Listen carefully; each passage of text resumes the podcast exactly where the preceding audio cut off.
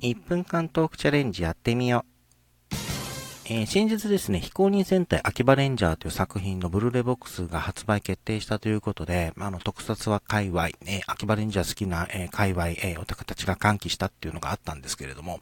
えっ、と、秋葉レンジャーって何かというと、10年ほど前に作られたスーパー、あの、東映さんのさ、あの、スーパー戦隊の、えっ、ー、と、セルフパロディ、えー、作品なんですね。あの、スーパー戦隊のあるあるだったりとか、あの、まあ、メタ発言だったりとかを盛り盛りに盛り込んだ作品で、で、あの、で、深夜枠で放送されていて、あと、秋葉レンジャーの名の通り、あの、秋葉文化も結構入ってるんですアニメ文化とかね、オタク文化も盛り盛りに入っている作品で、で、ちょっとおいどる系な作品もある、シーンもあるので、まあ、子供は見ちゃダメって的な作品ではあったんですけれども、結構カルト的な人気があったりとか、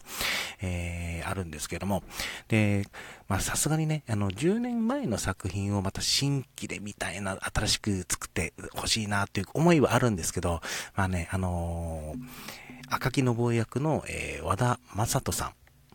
とか、あの、博士監督、博士役のあの、内田真彩さん、声優さんですね、が、もう売れてるので、さすがに出てくれないだろうな。まあ、あるとしたら、あの、和田さんがね、また、赤木の棒がね、あの、司令官で帰ってくるとかだったら、ちょっと胸熱かなと思ったりするんですが、いかがでしょうか。1分過ぎたけど気にしない。